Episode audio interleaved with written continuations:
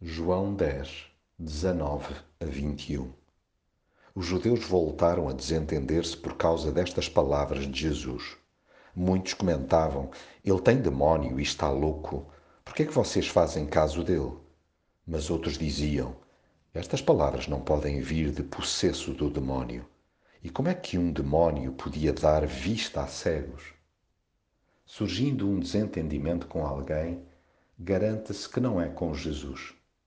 E atenção que concordar com ele está bem para lá de frequentar cultos e concertos cristãos, ler a Bíblia, praticar as disciplinas espirituais, participar em conferências missionárias ou ser voluntário.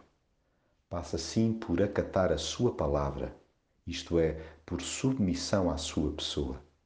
De nada vale propalar-se uma religião certinha sem levar a sério o que Jesus diz sobre si mesmo. Atenção que isto não invalida que surjam momentos de perplexidade e espanto perante os seus desafios, mas cuidado com o sarcasmo e a obstinação face aos mesmos.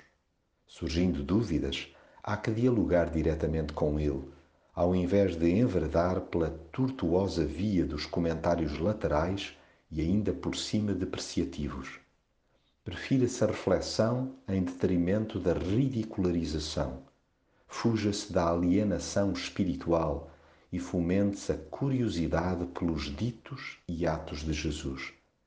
É impossível tomá-lo por louco quando tudo o que fez visou o bem-estar de vidas humanas. Nele se encontra o equilíbrio integral que o mundo, coração a coração, tanto precisa. Entendamo-nos de vez com o único que nos pode ajudar a fazer as pazes com Deus conosco mesmos e com os outros.